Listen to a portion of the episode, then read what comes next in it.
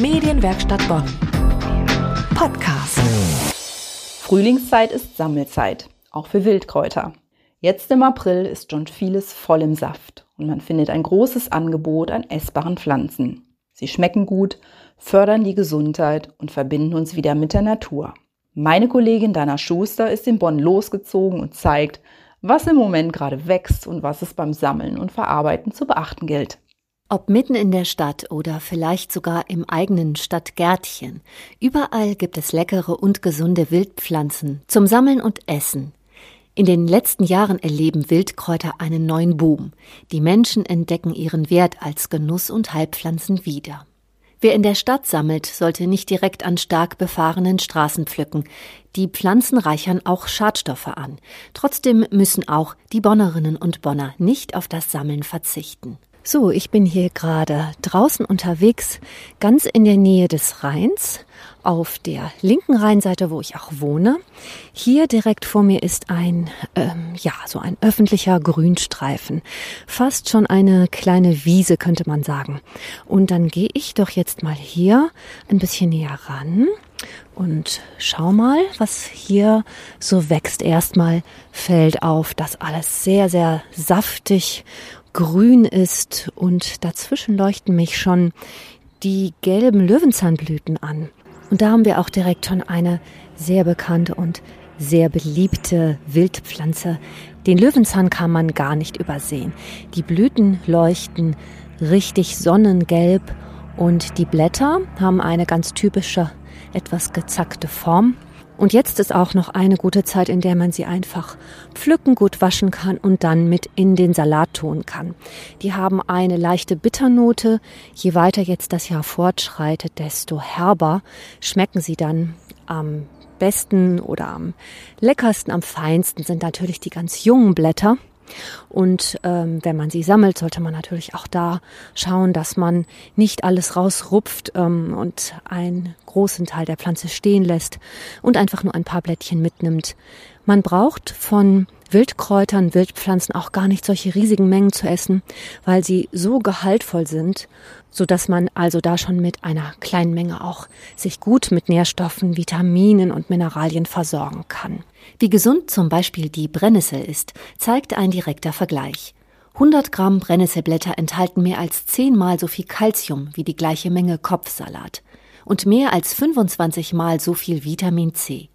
Ja, was ich hier weiter natürlich sehe, ist die Brennnessel.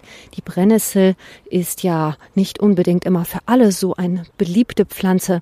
Wenn man die Blätter berührt oder wenn die Blätter einen erwischen, dann kann das schon ganz schön wehtun. Das brennt richtig ein bisschen wie Feuer auf der Haut geht auch nach einiger Zeit weg.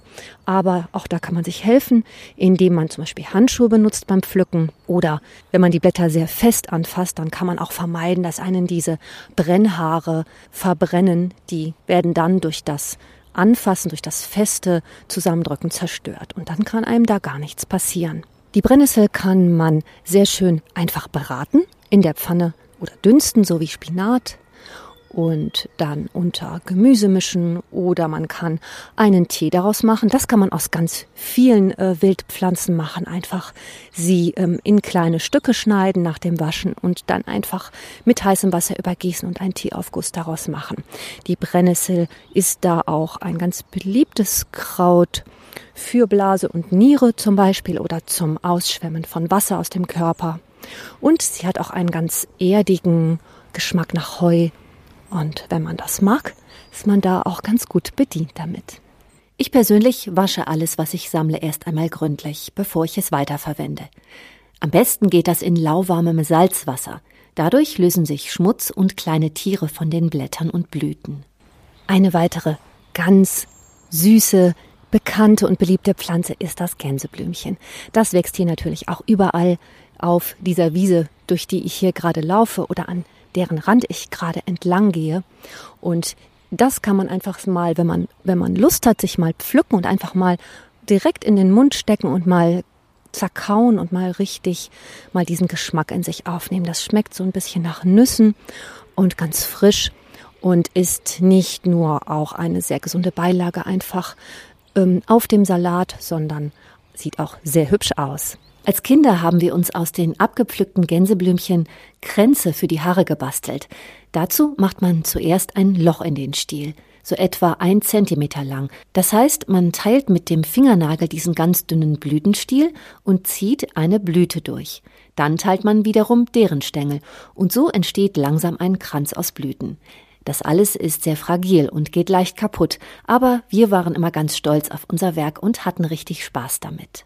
Eine nächste Pflanze, die ich hier gerne vorstellen möchte, das ist der Spitzwegerich.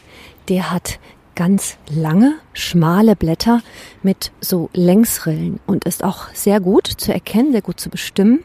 Der Spitzwegerich ist sehr gut als Tee oder in einer Teemischung zu benutzen, wenn man Husten hat, um dann die Gesundwerdung zu unterstützen. Wenn ich jetzt hier den Weg weitergehe, dann gibt es hier auch so eine Art Böschung. Und an dieser Böschung, da habe ich jetzt noch das Labkraut entdeckt. Das heißt auch Klebkraut und vielleicht hat das der eine oder andere schon mal benutzt, in die Hand genommen, wenn man das pflückt. Das hat auch ganz viele so feine Härchen an den Blättern und das kann man tatsächlich so sich an den Pullover oder an die Jacke richtig dran kleben. Das bleibt also haften an der Kleidung und das machen Kinder auch ganz gerne, um sich gegenseitig ein bisschen zu ärgern damit. Und das Labkraut oder Klebkraut ist zum Beispiel ein sehr gutes Kraut, um die Schilddrüse zu unterstützen.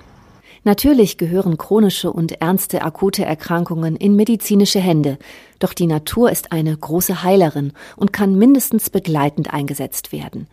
Und auch wer einfach nur genießen will, wird überall fündig, am Wegesrand, auf Wiesen und im Wald. Wer sich intensiver weiterbilden möchte, kann inzwischen aus einem großen Angebot an Aus- und Weiterbildungen im Bereich der Pflanzenkunde etwas Passendes für sich finden. Die Natur und wir, das ist nichts Getrenntes, sondern ein wunderbarer Gesamtorganismus, in dem alle Teile füreinander sorgen können. Medienwerkstatt Bonn. Mehr Beiträge auf medienwerkstattbonn.de.